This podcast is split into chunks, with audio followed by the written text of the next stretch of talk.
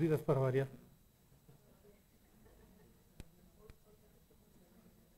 Bueno.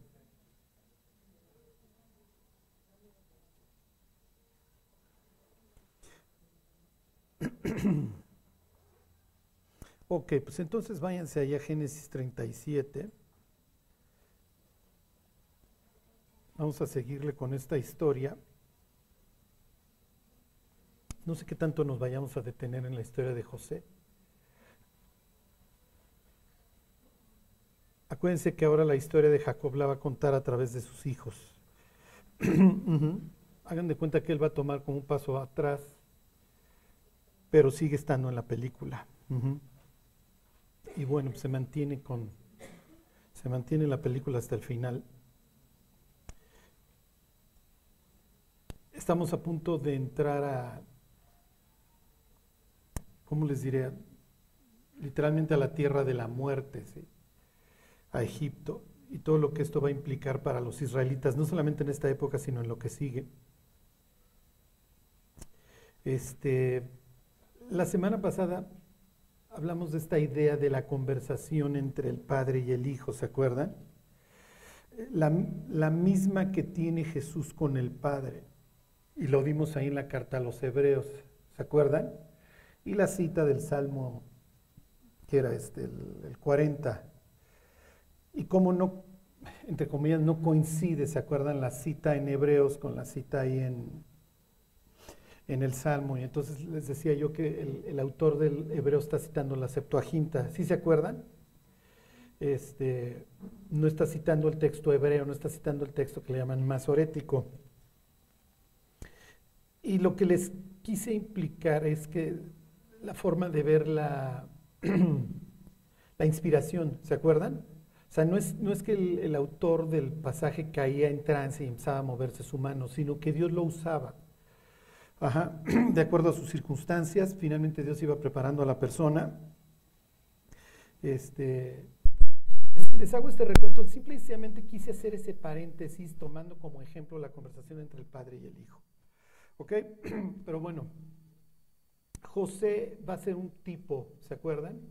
De Mesías, un tipo de Jesús. Y vamos a seguir viendo este, las similitudes. Hasta ahorita tiene su vestimenta, ¿se acuerdan? De colores. Este, Charlie, ¿qué tiene que ver eso con la historia? Ahorita lo vemos. Eh, tiene esta conversación con el padre, en donde el padre lo llama para que vaya en búsqueda de quién, de sus hermanos, ¿se acuerdan? Y entonces va a un sitio agreste que es Siquem. El, hijo le responde, heme aquí, ¿ok? Y entonces la, misma expresión pudiéramos encontrar en la conversación. El hacer tu voluntad está en mi corazón, ¿se acuerdan que lo vimos la semana pasada? Bueno, ok. Entonces les, leo desde el 12. Dice, después fueron sus hermanos a apacentar las ovejas de su padre en Siquem. Siquem no es un sitio agradable para esta familia, ¿se acuerdan? en Siquem hubo una masacre. Entonces la idea es que lo va, a mandar en búsqueda de sus hermanos a un sitio feo, un sitio agreste. ¿Okay? Entonces aquella luz verdadera que alumbra a todo hombre venía a este mundo. Entonces, ¿qué me estás implicando cuando dices que viene la luz? ¿Ok? Y dice Juan este, que las tinieblas no prevalecieron contra esta luz. Entonces está implicando que cuando Cristo viene al mundo, viene a un mundo que está en tinieblas, que está en oscuridad. Si se entiende, viene a un sitio agreste, un sitio malo. ¿Y por qué les hago el paréntesis? Porque a veces pensamos que este sitio, que este mundo es lo máximo, que este mundo es increíble. No, este mundo, acuérdense, como trapo viejo, va a tener que ser cambiado. Entonces, para que no echemos mucha raíz, ¿ok? No nos arraiguemos mucho en este, porque aparte, pues vayan ustedes a saber cuánto tiempo nos, nos queda en él. Ok, dice el 13, y dijo Israel a José, tus hermanos apacientan las ovejas en Siquem, ven y te enviaré a ellos. Esta expresión de te voy a enviar, ok, justo después de que Jesús le dice esas famosas palabras al fariseo, o sea, cuando de tal manera amó Dios al mundo. Luego le dice, porque no envió Dios a su Hijo al mundo para condenar al mundo, sino para que el mundo fuera salvo por él. Entonces ahí tienen otra comparación, ¿ok? El Padre envía, en este caso al Hijo, a José, de, tal, de la misma manera en la que el Padre Celestial envía a Jesús en búsqueda de sus hermanos. ¿Qué sucede con sus hermanos? Sus hermanos lo van a rechazar. Eh, misma escena vamos a ver aquí. Pero no solamente los hermanos también lo van a rechazar los gentiles, ¿se acuerdan? A lo suyo vino y los suyos no le recibieron. En el mundo, el mundo por él fue hecho, ¿qué? Y el mundo no le conoció, ¿ok? Entonces ni paisanos ni gentiles, ¿ok? Dios y el mundo no están así que ustedes digan en los mejores términos. Ok, entonces dice el 14. Dice, Israel le dijo, ve ahora, mira cómo están tus hermanos y cómo están las ovejas y tráeme respuesta. Y lo envió del valle de Hebrón, esto es el sur, y lo manda tantito más para el norte, llegó a Siquem. Y lo halló un hombre andando el errante por el campo y le preguntó a aquel hombre diciendo, ¿qué buscas? Son esos puntos de inflexión. Va a haber muchos en esta historia, ¿ok? Curvas, ¿cómo les diré? Recovecos. Porque la pregunta obligada es, ¿qué pasa si no se encuentra con este tipo? Ajá. O sea, si, no, si este cuate no lo ve errante, este nunca encuentra a sus hermanos. Si hubiera regresado con su papá, oye, no los encontré. Y eventualmente los hermanos hubieran regresado. ¿Ok? Son de esas curvas en donde uno voltea y a toro pasado te das cuenta cómo Dios ha ido moviendo tu vida. Ajá. Se llama providencia. Dios va viendo desde antes. Ajá. ¿Cómo? Y miren, lo que les voy a decir es bastante extraño, porque Dios está guiando a José, les digo, a la muerte literalmente. Eh, ¿Cómo le puedo hacer para que mi vida sea guiada por Dios y cuando yo voltee vaya viendo todos estos puntos de inflexión, todas estas curvas o estas vueltas en donde Dios me estaba dirigiendo? Y la respuesta es Tú tienes que querer. Eso es todo. Si tú le pides a Dios que te guíe, Dios te va a guiar. Y a veces te va a guiar a cosas que no son tan agradables. ¿Ok? ¿Por qué? Porque Dios nos está forjando, ¿sí? Dios nos está haciendo.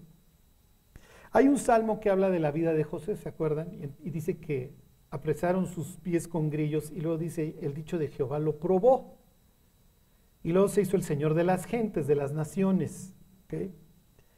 Entonces, lo, que, lo que está implicando ahí el salmista es que la vida de José no hubiera sido la misma si no sufre los problemas que sufre.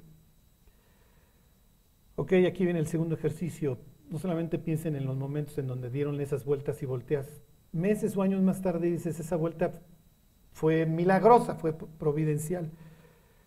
Piensen en los problemas que los llevaron a Cristo y que los han convertido en las personas que hoy son. Y en los problemas que les han abierto las puertas con otras personas. Porque ver los toros desde la barrera es muy fácil. Y aunque ustedes no lo crean, las cosas que nos han hecho sufrir en la vida, los puntos malos, la idea es que no nos definan, ¿sí? pero que sí entendamos que nos abren puertas y que el sufrimiento nos ayuda a conectar con otras personas, porque hay veces en que las gentes te dicen, no, es que tú nunca has sufrido, es que tú no sabes. Y ahí es donde le puedes decir, no, yo sí sé lo que es sufrir, yo sí sé lo que es perder a alguien, yo sé lo que es pasar semanas en un hospital. O sea, no no me estás hablando de nada que no sea extraño. Y el sufrimiento lo podemos tomar de dos maneras, o como algo que nos revienta, que nos truena, o como algo que nos impulsa y que vemos como un obstáculo que hay que pasar. y ahí volvemos al tema de la esperanza. Las personas que tienen esperanza elevada en la vida, así ven los problemas como, no, vamos a salir adelante y van a ver y vamos a salir fortalecidos y se ve la luz al final del túnel. Las personas que no le encuentran sentido a la vida cuando vienen los problemas, lo único que hacen es que esos problemas literalmente los sepultan, los acaban de reventar. Bueno, entonces aquí viene el punto de inflexión en esta historia. Va a haber varias en la vida de José. ¿Ok? Y entonces dice, versículo 16. José respondió, busco a mis hermanos, te ruego que me muestres dónde están apacentando. Aquel hombre respondió, ya se han ido de aquí yo les oí decir, vamos a Dotán. Entonces José fue tras sus hermanos y los halló en Dotán. José viene del sur, sube tantito, tampoco creen que se va a ir hasta el norte. Y, y ya de ahí de, de Siquem, Dotán va a estar más al occidente. Por, Por el occidente de la tierra de Israel va a pasar lo que luego se conoció como la Vía Maris o el Camino del Mar. ¿Ok? Es la ruta comercial. Por eso pues, la historia se va a desarrollar justamente en una ruta comercial. Jesús va a llevar a cabo el 80% de su ministerio en la ruta comercial. ¿Ok? Nazaret, Cana, toda esta zona. Porque por ahí pasaba la Vía Maris. Por eso es que se encuentra Leví o Mateo, como le quieran llamar, en el banco de los tributos, porque como es zona comercial, ahí va a haber aduana y ahí va a estar cobrando los tributos, ¿sí se entiende? Y eso le permite a Cristo que su mensaje se disperse por todo el mundo. Entonces no es casualidad que Jesús va a estar por la vía Maris también predicando. Bueno, en este caso no es que vaya a predicar, sino que van a pasar los comerciantes por ahí. Los que conocen la historia ya saben qué va a pasar. ok, versículo 18. Cuando ellos lo vieron de lejos, antes que llegara cerca de ellos, conspiraron contra él para matarle. ¿Le suena? A ver, díganme una escena. Bueno, sí, sí, sí, pero está muy vaga. No, no, a ver, díganme algo concreto. Aunque ustedes no lo crean, lo que, desata la matanza de Cristo es la resurrección de Lázaro. Lázaro resucita y entonces se, fragua la conspiración y entonces se acuerdan que Caifás, literalmente con el Sanedrín le dicta sentencia de muerte, dice, lo tenemos que matar. Lo tenemos que matar porque esto de Lázaro sí ya es innegable. ¿Ok? Pero lo increíble es la mente de Caifás, que dices, a ver mi cuate, acaba de resucitar un muerto. ¿Cómo lo vas a detener? ¿Sí me explico?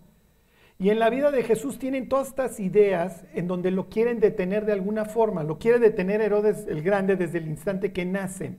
Lo quiere detener Herodes Antipas. Pilato cree que lo puede detener. Caifás y el suegro Anás y todo el Sanedrín creen que lo puede detener. Ajá. Y la misma escena ven ustedes aquí, porque conspiran cuando lo ven de lejos. ¿Se acuerdan que Caifás dice, sí, pero no durante la fiesta, no sea que se vaya a armar un borlote porque la gente lo quiere? Y finalmente lo acaban matando precisamente durante la Pascua, ¿ok? Porque pues, no, se va a morir la persona cuando tú quieras. Lo que les quiero decir es que los planes de Dios no se pueden detener. Y es lo que enseña también la figura de José. ¿Por qué? Porque lo ven y conspiran y dicen, vamos a ver qué es de sus sueños. Lo que Dios tenga para ti nadie te lo puede quitar. Lo lamento, nadie. Y eso te debe de dar esperanza, ¿ok? Porque si tú te sientas a confiar en Dios en ese sentido y le dices, bueno Dios, yo confío en que esto lo, tú lo tienes para mí, está bien. Si Dios lo tiene para ti, nadie te lo puede quitar. ¿Ok? Ahora, les voy a pedir que no tomen esto en sentido romántico de, de es que es mi sueño. Acuérdense que la, palabra la pudieran traducir simplemente como visión. Es lo que Dios me mostró. Porque ahora está muy de moda que sigue tus sueños. ¿Sí me explico? Y vas a ser youtuber y te vas a hacer famoso como Beast y todos estos choros. Ahí no, no necesariamente. Ok, no es lo mismo un sueño, yo tengo el sueño de ser esto, a que tengas un llamado. Que ese va a ser el caso de José. Ok, entonces los vuelvo a leer, versículo 18. Cuando ellos lo vieron de lejos, antes que llegara cerca de ellos, conspiraron contra él para matarle. Y dijeron el uno al otro, he aquí viene el soñador. Ahora pues venid, matémosle y echémosle en una cisterna y diremos alguna mala bestia lo devoró y veremos qué será de sus sueños. Ok, por eso el nacimiento de Cristo está rodeado de sueños por todos lados, ok. José quiere abandonar a la, mujer, a María. Estaban con esponsales. En la antigüedad, y nuestro código civil no sé si lo prevea, pero existía el contrato de esponsales en donde dos personas se ponían de acuerdo para casarse. No se consumaba el matrimonio, todavía no vivían juntos, pero ya se habían prometido el uno al otro y quedaban sujetos a las leyes del adulterio. Y se acuerdan que en Israel el adulterio se castigaba con pena de muerte. Entonces, cuando María resulta embarazada, pues, ¿qué es lo que piensa José? es que esta chava me pintó el cuerno y entonces si la denuncio, la van a matar. Entonces yo me voy a alargar y entonces van a decir, José se comió la torta antes del recreo y en ese sentido, en una sociedad de honor, la infamó y la votó y entonces él va a ser el apestado, sí, sí se entiende, él va a ser el mal hombre, el que tomó ventaja y la abandonó. Entonces José en ese sentido es un gran hombre porque ama profundamente a la mujer, aun cuando ella, él piensa, le pintó el cuerno. Y entonces viene todo este tema de los sueños. Entonces viene el ángel en sueños y le dice, no temas tomar a María, tu mujer, porque el bebé que tiene es producto del Espíritu de Dios, no, no, no es que se metió con nadie. Y luego nace el niño y vienen los sueños, vete porque Herodes lo anda cazando. Y luego vienen los sueños, regrésate porque Herodes ya murió. ¿Ok? Entonces, en ese sentido, el deseo de Raquel cuando nace José se cumpla, se cumple, perdón. Ustedes dirán, pues, ¿qué, qué, qué, qué anhelo de Raquel? Cuando nace José, Raquel le pone este nombre. ¿Qué quiere decir José? Dios añada porque quiere otro hijo. ¿ok? Y José va a ser un gran hombre íntegro. Y años más tarde se encuentran a, otro José que está dispuesto a sufrir por otras personas y a sacrificar su vida por otros. ¿Ok? Bueno. Ok, versículo 21. Aquí viene, hijo, aquí viene lo patético, ¿ok? Y, y, con lo que tenemos que tener muchísimo cuidado. Versículo 21. Cuando Rubén oyó esto, ahí están, lo libró de sus manos y dijo, no lo matemos. Y les dijo Rubén, no derraméis sangre, echadlo en esta cisterna que está en el desierto y no pongáis mano en él. Y entonces luego ya el autor aclara, por librarlo así de sus manos para hacerlo volver a su padre. Ok, ¿por qué interviene Rubén? Y dice, oiga, no se lo echen. Es el qué? Es el primogénito. ¿Ok? Y el primogénito tiene la responsabilidad de cuidar de la vida de la familia, de todos los familiares. ¿Ok? Cuando mataban a tu familiar, el primogénito, este, Goel es la expresión, el redentor tenía que ir a vengar la muerte. Entonces piensen en películas así del oeste. El, redentor agarraba a otros de la familia y ahí iban detrás del asesino. Les pongo este ejemplo, si el asesinato, bueno, entonces no sería asesinato, si la muerte había sido accidental, si la muerte había sido accidental, este, ¿lo perseguían hasta dónde? Exactamente, hasta la ciudad de refugio. Y entonces llegaba el Redentor y le pedía a las autoridades, le hace a los ancianos, que salieran a la puerta. Ahí es donde se llevan a cabo los negocios gubernamentales. Entonces le decían, a ver, sal, porque vino, está Juan Pérez refugiado aquí adentro y vengo a matarlo. Y entonces, oye, sí, pero resulta que Juan Pérez dice que fue accidental la muerte. Y entonces tenía lugar un juicio. ¿Dónde en las puertas? Vamos a suponer que sí lo había matado. Entonces, no, mira, yo tengo aquí los testigos. Acuérdense, un solo testigo no, no, da, no, da, no da fe. Aquí tengo dos testigos que vieron cuando este cuate le dijo, ven para acá y lo mató. Entonces, sácalo, se llevaba a cabo el juicio y lo mataban. ¿Ok? El redentor tenía esta responsabilidad. Si había sido una muerte accidental, a ver, entonces sácalo y entonces venía obviamente la amenaza. No puedes salir, mi cuate, porque el día que salgas te mato. ¿Por qué? Porque finalmente estamos hechos a imagen y semejanza de Dios. Los pueblos vecinos no lo ven así.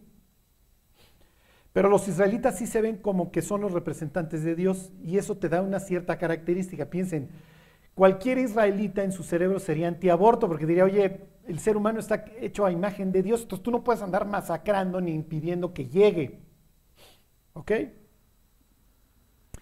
Entonces vamos a suponer, entonces, si había sido accidental, no te vayas a salir hasta que se muera el sumo sacerdote, será la regla, porque si te sales antes te mato, porque derramas sangre de mi familia. Vamos a suponer que alguien se endeudaba y entonces el redentor tenía que ir con el acreedor y decirle, oye, aquí tienes a mi familiar, ¿cuánto te debe? No obstante, pues órale, ahí está. Y entonces ya te redimí. ¿Ok? Por eso Cristo se dice que es nuestro redentor, porque estamos eh, bajo la potestad de las tinieblas y vino a pagar nuestra deuda, sí, pero ¿cuál la paga del pecado? Es muerte y entonces es lo que pago. ¿Ok?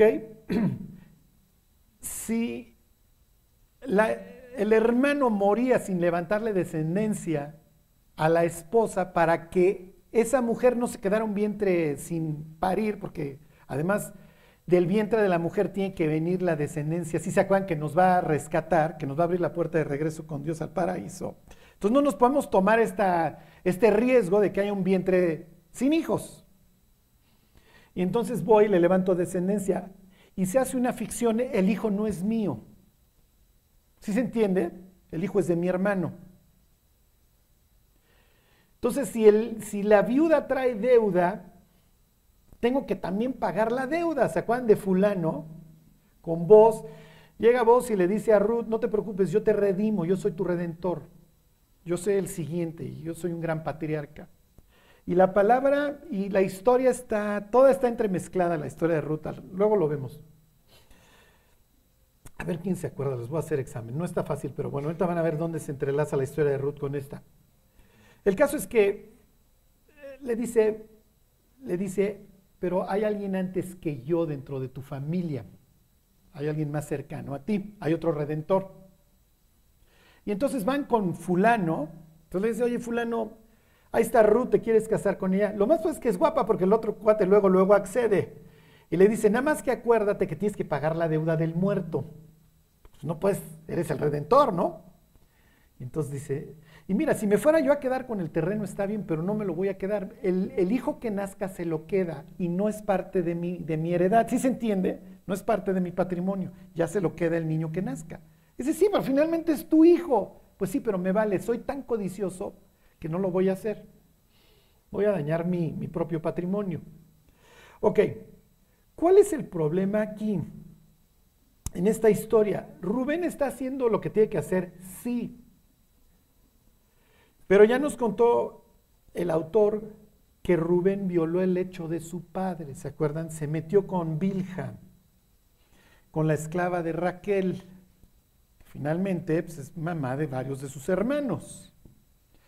Entonces, para que vean qué, qué hermosa familia, ¿ok? Entonces, los hermanos quieren matar a José y llega el primogénito, que es el encargado de mantenerlos con vida, y entonces hace ahí una defensa heroica, entre comillas, me estoy burlando de Rubén, del marco. Y entonces, ay, no, no lo vayan a matar. Y entonces, este, bueno, pues échenlo en la cisterna. Y en cuanto estos cuates se embriaguen o se descuiden, o en la noche yo este cuate lo saco, literalmente, la palabra aquí es bor, que se traduce muchas veces en, los libros poéticos y proféticos como sepultura.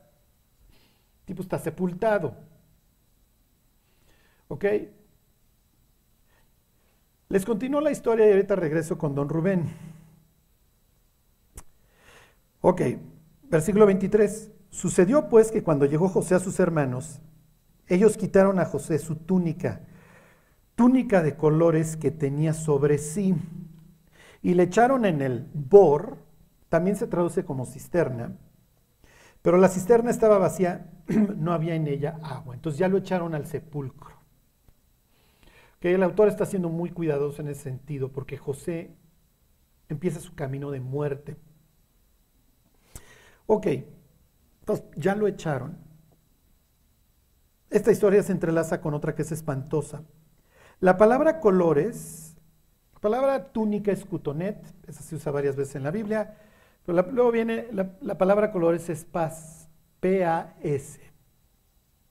Y se emplea cinco veces en la Biblia, tres veces en esta historia y dos en otra. Y esto es horrible, lo que un ser humano puede hacerle a otro. Y en el caso de José, miren, no sé en el otro caso, en el caso de José, José no va a permitir que esto lo defina. El hecho de desnudar a una persona, y obviamente cuando le están arrancando, lo único que están manifestando es todo el odio que le tienen.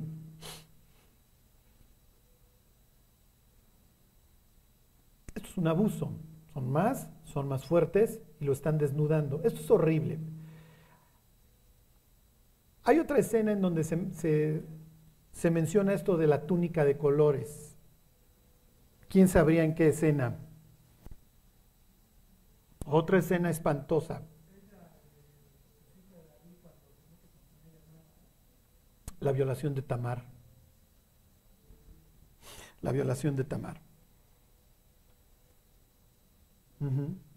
Y además como en la vida, porque en esta historia también, y con estos mismos protagonistas, va, va a haber otra Tamar. Ajá. Y también va a haber ahí una relación incestuosa. ¿Qué es lo que les quiero decir? En el caso de Tamar la historia concluye. ¿sí? Después de que su desgraciado hermano, este Amnón, el primogénito, abusa de ella, le dice, bueno, pues tómame por esposa, porque ya nadie se va a querer meter conmigo. yo soy la hija del rey, yo traigo mi túnica de colores, obviamente soy especial, y tú acabas de destruir todo este proyecto que hay para mi vida. Si quieren ver a detalle la historia, está en el YouTube, se las di hace años, se llama La familia de David. Y entonces este, este cuate la larga del cuarto, ¿se acuerdan? Dice, lárgate. Y le dice, es peor el daño que me estás haciendo al echarme que después de lo que me hiciste. Y entonces ella sale con ceniza en la cabeza, es esta idea de la muerte, y obviamente su vestido rasgado, su vestido de colores. La vean su hermano Absalón, son hermanos por mamá y papá, y se, y se huele todo y le dice, estuvo contigo tu hermano Amnón, Y le dice, sí, no te preocupes, es tu hermano. O sea, en vez de que haya una respuesta y esto se equilibre y se arregle, como en muchísimos casos y en muchísimas familias, mira, vamos a alzar la alfombra, aquí no pasó Sí, pero la persona abusada va a mantener el recuerdo y el dolor para el resto de sus días y va a poder tener 90 años y esto puede seguirla definiendo. Y aclara el pasaje ahí en segunda de Samuel que cuando David se enteró se enojó mucho. Sí, mi cuate, pero tienes un violador en la familia. Esto no, esto no es para que te enojes. Esto es para que hagas algo. ¿Y qué diría David? Sí, mis cuates. Pero agarren la onda que yo me metí con una de las, con la mujer de uno de mis mejores generales, uno de mis valientes, está en la lista de valientes de David. Y maté al cuate. ¿Con qué autoridad voy y juzgo a este cuate por andar violando? ¿Se acuerdan que la violación dentro de las murallas se castigaba con la muerte? El pasaje en esos casos habla de una mujer casada. Decía que si era una mujer soltera, la tenía que tomar y entonces, a ver, mi cuate, pues te haces responsable de tu hermana para el resto. Sí, pero es mi hermana. Y entre hermanos no nos podemos casar. Si ven la, el embrollo este legal que se genera y que finalmente se va a mantener y que va a acabar con la muerte de Absalón, con la muerte de Abnón, eventualmente de otro hermano que se llama Adonías. Esto se hace un, esto se hace un destrozo. Y todo empieza ese día que, en el caso de esta historia que les, hago la intersección, que David se asomó por el balcón y que decidió no ir a la guerra, porque yo ya soy muy bueno, yo estoy sobrado, pues que vaya Joab y que vayan los cuates. Sé que es el tiempo en que los reyes van a la guerra, pero yo me voy a quedar en Jerusalén porque yo soy lo máximo. O sea, para que vean cómo nuestro orgullo providencialmente también nos puede llevar por vueltas muy equivocadas. Ok, en el caso de José, obviamente José está siendo desnudado. Digo, díganme un personaje al que en la escritura desnudan. Exactamente. Miren la crucifixión, no, no, no les dejaban los chones. No, no, no. La idea es infamarte. La idea es que tu familia te vea. ¿Ok? Además de que finalmente Adán lo encontraron desnudo. Entonces el postrer Adán va a llevar la vergüenza del primero. ¿Ok? Sucede que eh, está teniendo lugar la Pascua, estoy hablando ahora en caso de Jesús, y a los hombres en cierta edad les hacían una, túnica de una sola pieza para las fiestas especiales. La hacía la mamá. imagínense que está la mamá viendo toda esta escena, por eso se llama María, María viene de Mara, de amargura, Y entonces la ropa que hace años ella le confeccionó de una sola pieza, por eso es que la rifan, no, no, no se la reparten, no, no, la, no la rasgan, frente a ella le desnudan al hijo. ¿Ok? Entonces dicen, oye, este está elegante, trae su ropa elegante, el judío este, vamos a echar suertes, aquí unos volados o lo que sea, y a ver quién se la queda. Lo desnudan y lo matan. ¿Ok? Bueno. Ok, regreso a la historia de José. A José lo desnudan, vamos a ver qué va a hacer de ti. Lo humillan, obviamente esto es un acto de humillación. Te aviento ahí y empiezo a ver qué voy a hacer con tu vida. Si te mato o a ver qué hago. Él los está escuchando.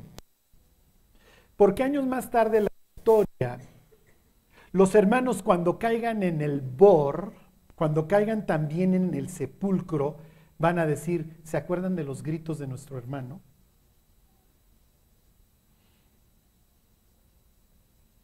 Ok.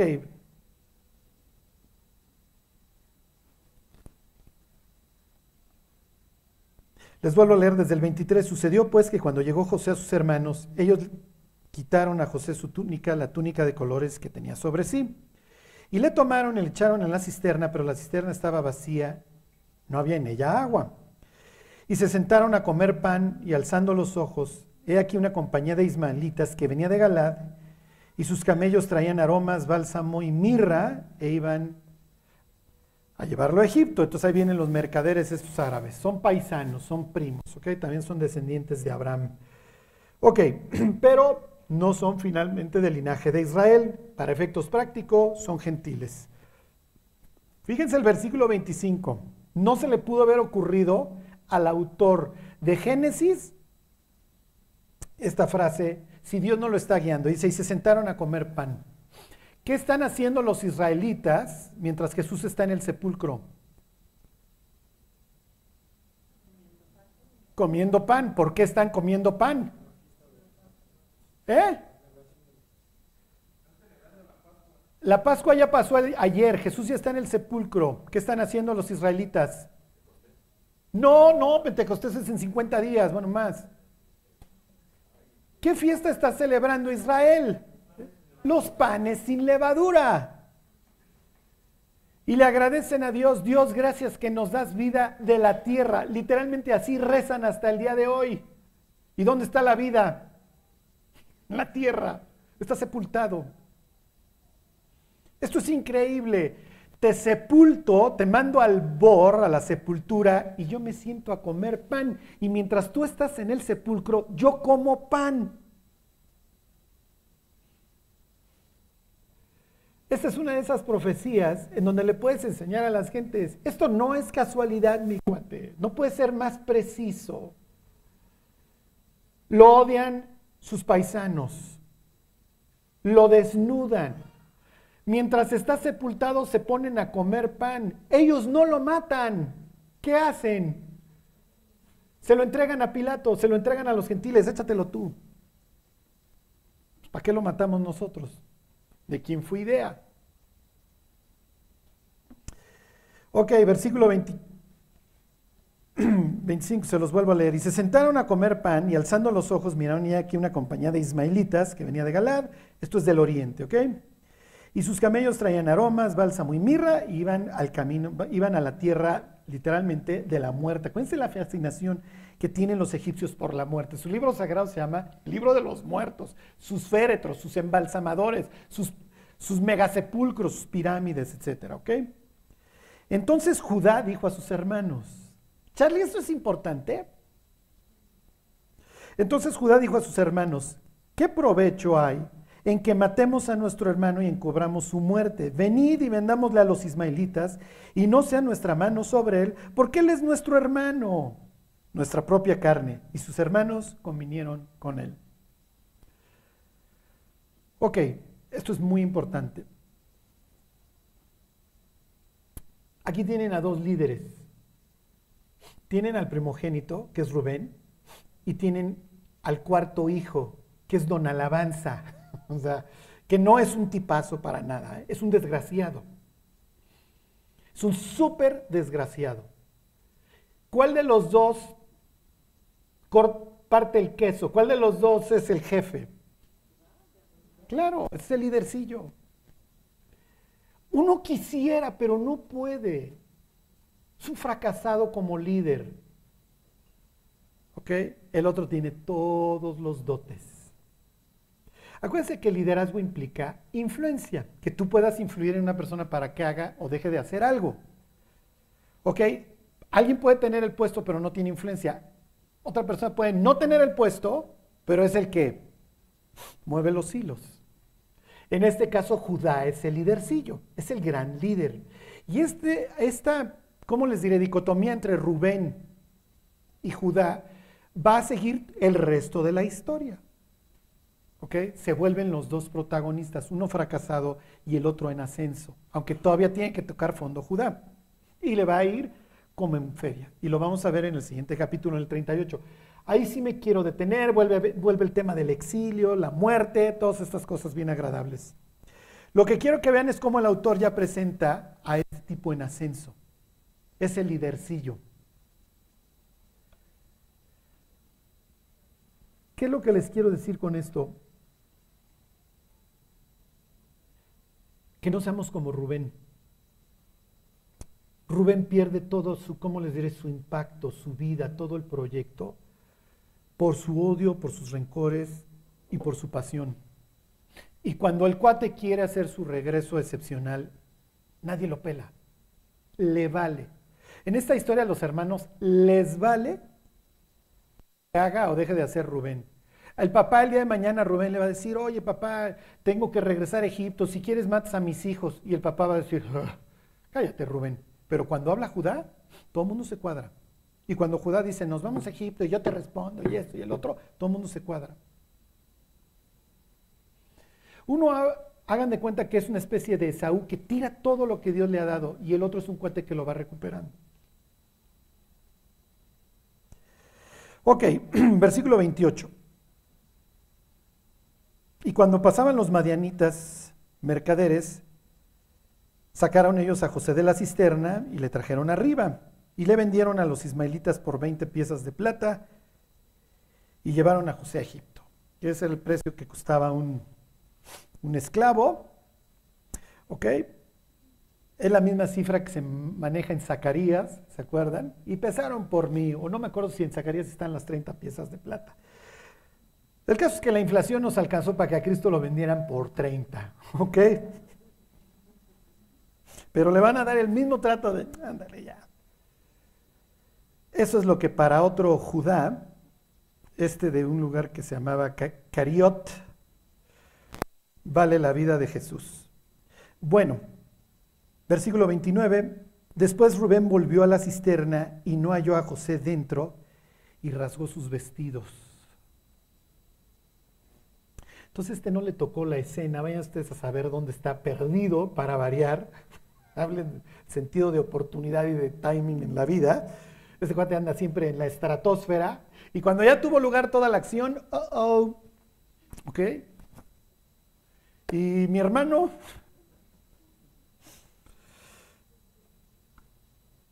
díganme, un defensor de Cristo en los evangelios. ¿Eh? ¿Por qué? ¿Cuándo lo defiende? Bueno, sí, sí, sí, sí. Hace una defensa heroica del marco ahí. Imagínense a Jesús con la oreja de Malco. Pedro, ¿puedes guardar la espada?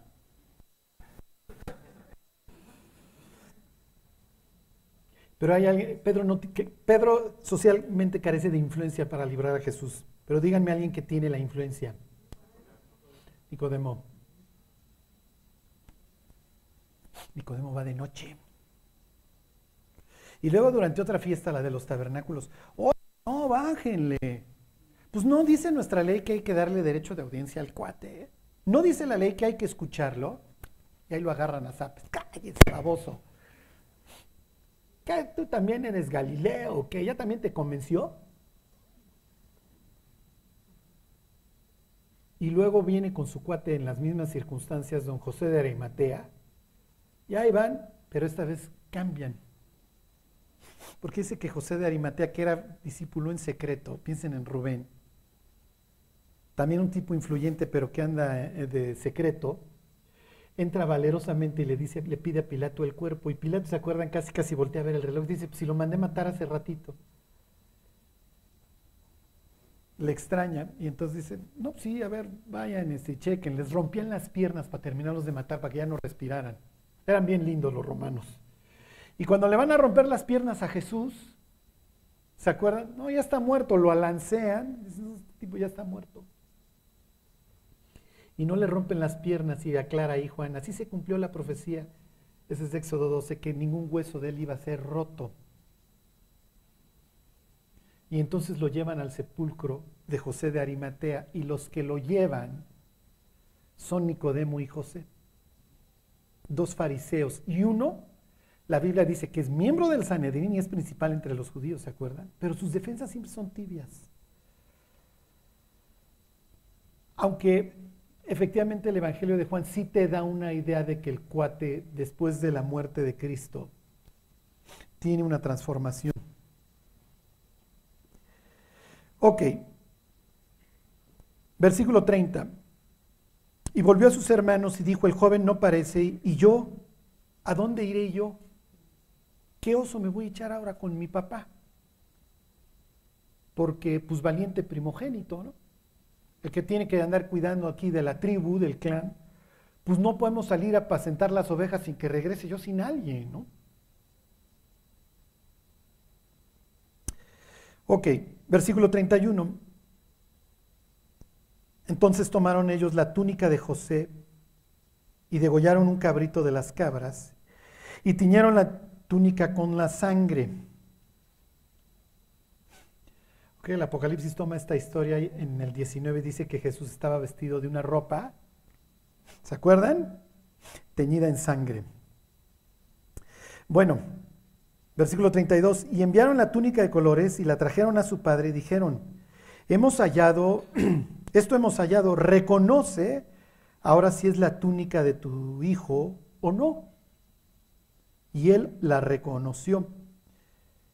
Y dijo, la túnica de mi hijo es alguna mala bestia lo devoró, José mi hijo ha sido despedazado.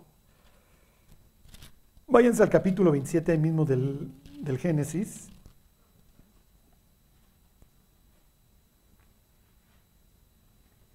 La palabra reconocer es najar. Y se repite y se repite en esta historia. De hecho, es lo más importante en la vida de cualquier sujeto. Ahorita les digo por qué.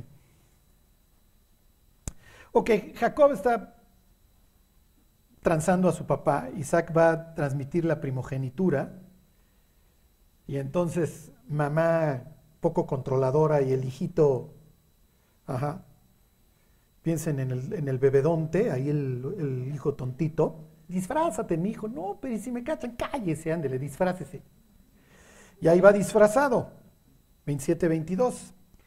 Y se acercó Jacob a su padre Isaac, quien le palpó y dijo, la voz es la voz de Jacob, pero las manos, las manos de Saúl, y no le Najar, y no le conoció porque sus manos eran vellosas como las manos de Saúl, y le bendijo. O sea que los ropajes se empleaban mucho para el engaño. Y el engañador ahora está siendo engañado. Y así como él se vistió y utilizó ropas y prendas y lo que ustedes quieran para engañar, ahora sus hijos ya aprendieron el caminito. La enseñanza no pudiera ser más clara. Nuestros hijos van a ser copia y calca de nosotros. ¿eh? Y corregidos y aumentados, exacto. Y a veces la versión 2.0, Dios nos libre. ¿Ok? Algunos de ustedes se acordaron quién sabe de qué, pero bueno, efectivamente, Dios nos libre. La bola de tranzas, igual que el papá. Ok. Aquí, y se los pregunté cuando empezamos a ver esta historia. ¿Qué piensa Jacob de los sueños de su hijo? ¿Los cree o no los cree?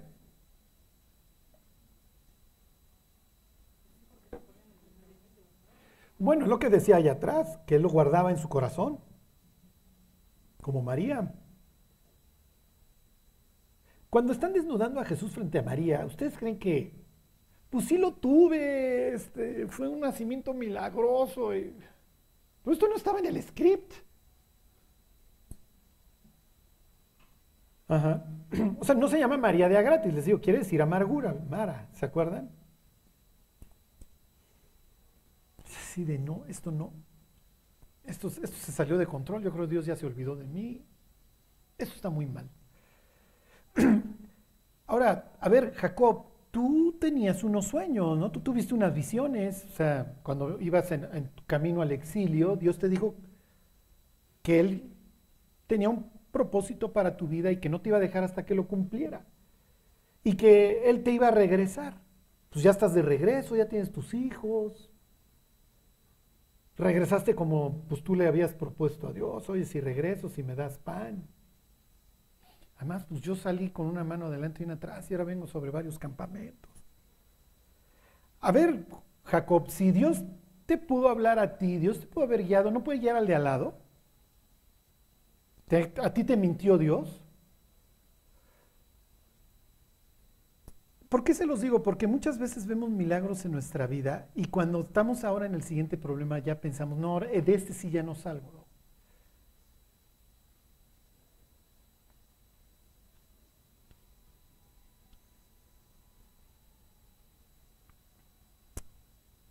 Él, reconoce, Najar. A ver, les voy a hacer pregunta. En esta historia, ¿dónde más se habla de conocer, reconocer?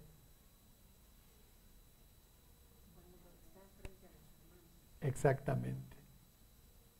Él los reconoce, ellos no a él. Trae intérprete, ¿se acuerda? Igual pudiera hablar en el mismo idioma, pero habla a través del intérprete para que no, no lo reconozcan. Pero él está entendiendo todo lo que los otros dicen. Claro, son 13 años más tarde, el cuate es otro, no más. Además ellos lo dan por muerto. Y pues no están esperando que llegue si es el vicepresidente del país a donde lo vendiste, ¿no? Cuando se fue en calidad de esclavo. Y él los reconoce. Pero sus hermanos no lo reconocen. Bueno, eso del reconocimiento sigue y sigue. En la historia va a haber otra persona de Judá que va a reconocer a la moabita. Y cuando regresa de espigar, de recoger migas, literalmente le pregunta a la suegra, ¿dónde estuviste? Vamos en el campo de vos. Dice, ¿y te reconoció? Ella le pregunta, ¿por qué me reconoces? Le pregunta a vos. O sea, tienen nuevamente esta idea. Ok. Versículo 34. Regrésense a la historia aquí en el 37. 37, 34. Dice, entonces Jacob rasgó sus vestidos y puso silicio, es la ropa que se pone ¿no? ahí rugosa, que no se acomoda, y puso silicio sobre sus lomos y guardó luto por su hijo muchos días. Y se levantaron todos sus hijos y todas sus hijas para consolarlo, mas él no quiso recibir consuelo y dijo, descenderé enlutado a mi hijo hasta el Seol y lo lloró su padre. Bueno, tiene nuevamente esta idea de la sepultura. Es la primera vez que se menciona esta palabra, ¿ok? Es la región de los muertos, así es la traducción que ustedes leerían. Es a donde se van los muertos. No lo tienen como lo tenemos nosotros de claro, porque Jesús cuenta una historia en donde ya te describe el lugar con un acantilado y hay una parte buena y una parte horrible. lo van a ir desarrollando los israelitas en su teología, ¿ok? Pero sí les queda claro de que hay un sitio espantoso a donde van los impíos, ¿ok? Casi siempre le llaman el abismo o el sepulcro. Y hay otro sitio, ellos entienden, a donde van los justos esperando una resurrección, porque esa es la promesa, que vamos a regresar con Dios. Como sea, Jacob dice, voy a, lo que me queda de vida lo voy a sufrir y me voy a ir chillando hasta el día de mi muerte. Piensen cuando regresan los hermanos de Egipto y le dicen, José está vivo y es el gobernador de Egipto. Y dice, no puede ser, o sea, me dediqué a engañar toda mi vida y estos cuentos ya son profesionales. Y no, no, ahora sí en serio, papá, ¿cuál en serio?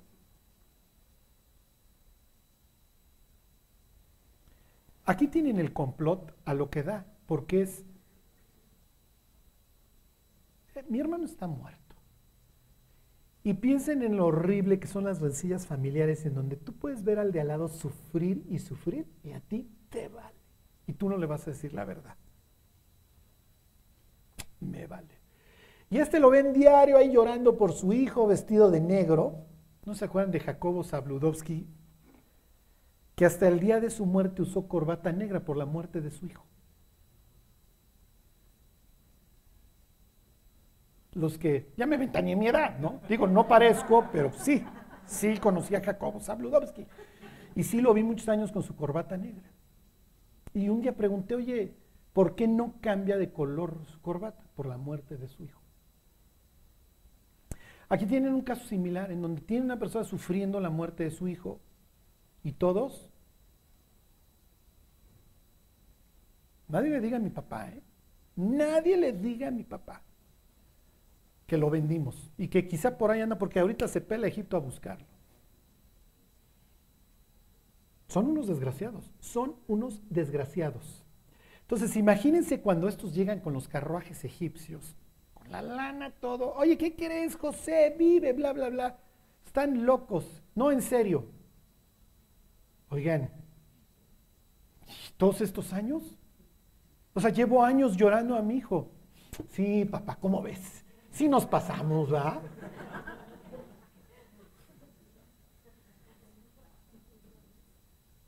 ¿Y qué va a hacer Jacob? Yo era igual. Yo lo sé. Simple y sencillamente estoy cosechando lo que sembré. Miren, hay veces que como papás cometemos errores y no le queremos pedir perdón a nuestros hijos. Nuestro orgullo nos gana o pensamos que vamos a perder autoridad. Cuando en realidad reconocer nuestras faltas nos va a hacer más delante de ellos. Y aquí nunca, nunca hubieron conversaciones profundas. Y eso es horrible. O sea, que no nos podamos sentar con nuestros hijos y hablar de temas profundos, de ir cavar hondo, y decir, mira, ten cuidado con estos temas, yo hice, yo torné, Cuando nosotros como papás nos enfrentamos a nosotros mismos, le mandamos el mensaje a nuestros hijos de que lo puedes hacer, de que te puedes enfrentar a ti mismo y de que sí, haces tonterías. Ajá. Pero aquí van a tener un pasado que Jacob viene arrastrando, que le cuesta trabajo enfrentar y que lo va a alcanzar. En el caso de su hijo se rompe la cadena porque José no va a dejar que su pasado, que el abuso de sus hermanos, etcétera, lo defina. El pasado, nuestro pasado nos va a definir para bien o para mal en la medida que se lo permitamos. Cuando una persona sufre, como lo está haciendo José, y a veces peor, horrible, vamos a pensar un abuso sexual o lo que sea, la pregunta que el diablo obviamente se acerca a hacerle al, oído a esa persona es, ¿y Dios dónde estaba? ¿Y Dios por qué lo permitió? Y miren, no, carezco de la respuesta, ¿eh? digo, no, no, la sé. Digo, parto de la base de que vivimos en un mundo impío, en donde la, la libertad del ser humano le permite hacerle lo peor al de al lado. Y que Dios finalmente cuando creó al hombre puso en marcha la libertad. Pero ahí es donde la persona tiene que decir, no sé, cuando llegue al cielo le pregunto, pero yo no puedo permitir que esto me destruya, que defina lo que soy, porque no lo soy. Además de que no soy el culpable, no soy el responsable. Porque esto es lo peor. Luego los hijos se creen los provocadores del divorcio de sus papás. Cuando dicen, mi cuate no tiene nada que ver. Eres una víctima de las circunstancias. Sí, pero seguro se fue por mi culpa, porque yo un día hice berrinche. No. O tal vez yo a mis siete años di pie. No digas tarugada.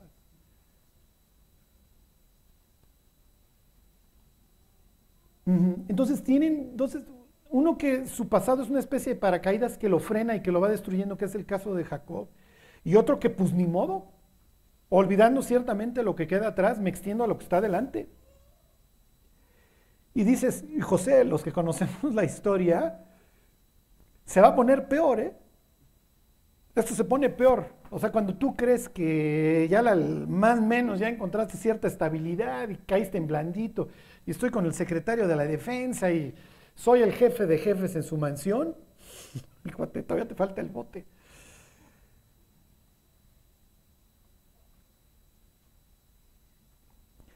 Es una escena horrible esta de que se levantaron a consolarlo, porque miren, tal vez las hijas no saben, Dina, y aquí obviamente ya nos está diciendo que hay otras hermanas o está refiriendo a las nietas, como sea. Como sea está horrible. Pero muchos que lo están consolando, ándale ya, papá, no te preocupes, bájale. Todos están en el complot. Ok, eventualmente Jesús lo odian sus hermanos, conspiran contra él, se lo venden a los gentiles y acaba en manos de un centurión. ¿Ok? y en el caso de José no va a ser distinto versículo 36. Y los madianitas lo vendieron a Egipto a Potifar, oficial de Faraón, capitán de la guardia. Me voy a brincar al 39. Y aquí terminamos. Y la próxima semana vemos el paréntesis. Que esto, esto pasa mucho en la Biblia, que tienen historias metidas en otras. ¿Ok? Lo que pasa es que si efectivamente tenemos una historia de un gran hombre, también vamos a ver cómo otro sale literalmente también del abismo, que va a ser la historia de Judá. Otro cuate que va a decir, bueno, sí tengo un pasado terrorífico, pero de aquí nada más me queda ir para arriba. Ok, versículo 1 dice, llevado pues José a Egipto, Potifar, oficial de Faraón, capitán de la guardia, varón egipcio, lo compró de los ismaelitas que lo habían llevado allá. Ahí está en el mercado y va pasando ese, a ver, tráiganselo, ¿no? Y aquí viene lo importante, versículo 2, y esto se va a estar repitiendo. Mas Jehová estaba con José y fue varón próspero y estaba en la casa de su amo, el egipcio. Y vio su amo que Jehová estaba con él y que todo lo que él hacía, Jehová lo hacía prosperar en su mano. Hacía yo José gracia en sus ojos y le servía, y él le hizo mayordomo de su casa y entregó en su poder todo lo que tenía. ¿Ok? Esta historia se repite también en la vida de Cristo y lo cuenta Pablo en la carta a los Efesios y en la carta a los Colosenses. A ver, váyanse a Filipenses y ahí terminamos. Lo cuentan todas esas, ¿ok? Pero este es el más claro. José va a ser hecho el Señor de los gentiles. Aquí tienen la primera vez y después va a ser, casi casi les pudiera decir, el jefe del Mediterráneo.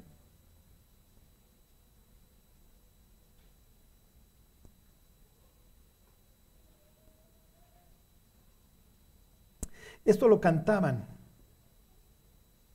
Ok, Filipenses 2.5.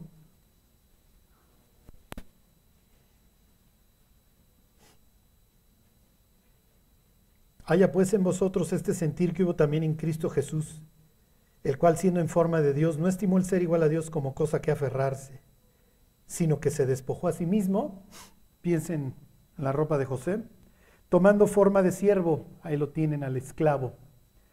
¿Ok? Hecho semejante a los hombres, en este caso él, un israelita, simplemente va a ser comparado con un gentil más y lo van a tratar ahora también acá como apestado. ¿Ok? Porque no comen con él. Entonces ahí tiene a lo suyo vino y los suyos no le recibieron. En el mundo estaba y el mundo no le conoció. Todo el mundo lo rechaza. José va a ser un tipo que siempre coma solo. Porque los egipcios no quieren comer con él, entonces le dan aparte. Y pues, su familia sí que lo quisiera mucho, pues tampoco, ¿no? Ok, Versículo 8, y estando en la condición de hombre, se humilló a sí mismo, haciéndose obediente hasta la muerte, y muerte de cruz, por lo cual Dios también le exaltó hasta lo sumo y le dio un nombre que es sobre todo nombre, para que en el nombre de Jesús se doble toda rodilla, ¿se acuerdan? Abrek es la, es la expresión. El Señor, representado en este caso por Faraón, se quita el anillo y le dice, tú vas a ser segundo. Y te voy a poner una ropa nueva y vas a salir por Egipto y todo el mundo va a tener que doblar la rodilla frente a ti. Se los vuelvo a leer desde el 9, dice, por lo cual Dios también le exaltó hasta lo sumo y le dio un nombre que es sobre todo nombre, para que en el nombre de Jesús se doble toda rodilla de los que están en los cielos, en la tierra y debajo de la tierra. Ahí está el Seol, ahí está la mentalidad de Pablo. Y toda lengua confiese que Jesucristo es el Señor, para gloria de Dios Padre. Bueno, esta es la forma en la que Dios trabaja. ¿Ok? El, orgullo precede a la caída, la, humildad precede a la exaltación. Humillaos pues bajo la poderosa mano de Dios y Él os exaltará cuando fuere tiempo. ¿Qué es lo que quiero que se lleven? Que no permitan que su pasado los definan. Lo que pasó en el pasado ya no lo podemos cambiar. Ya. Pero sí podemos cambiar nuestro presente y nuestro futuro. Y acuérdense que el futuro es realmente lo más valioso que tenemos. Es lo más valioso que tiene José. Y si bien su papá ya se olvidó de sus sueños, José no. José dice, mis hermanos, tarde o temprano. Y ya estoy aquí, pero miren, Dios me está bendiciendo y está yendo súper bien. Y va a venir la mujer de Potifar y toda esta tentación. José va a decir no. Va a decir no, porque él sabe que acaba preso de una u otra forma. Pero en uno de los casos Dios lo acompaña a la cárcel, en el otro no. Porque si cae con la mujer de Potifar, ya le vendió su alma al diablo. Ya es preso de ella. Entonces, José no le va a vender su alma en ese sentido al diablo. Y va a ser recompensado y le van a dar una buena mujer. Los paisanos la quieren mucho, hay un libro de estos este, apócrifos que habla de ella. Este, la quieren y la ven como que se incorporó al pueblo de Dios y, y bla, bla, bla. El hombre más fuerte, el hombre más valiente y el hombre más sabio tienen algo en común. Díganme. Las faldas. Sansón, David y Salomón. Así que, como me decía una vez mi maestro, ten cuidado de los monstruos. Yo decía, pero pues es que monstruos no parecen. no, sí, pero, pero ten cuidado. Ojalá parecieran monstruos.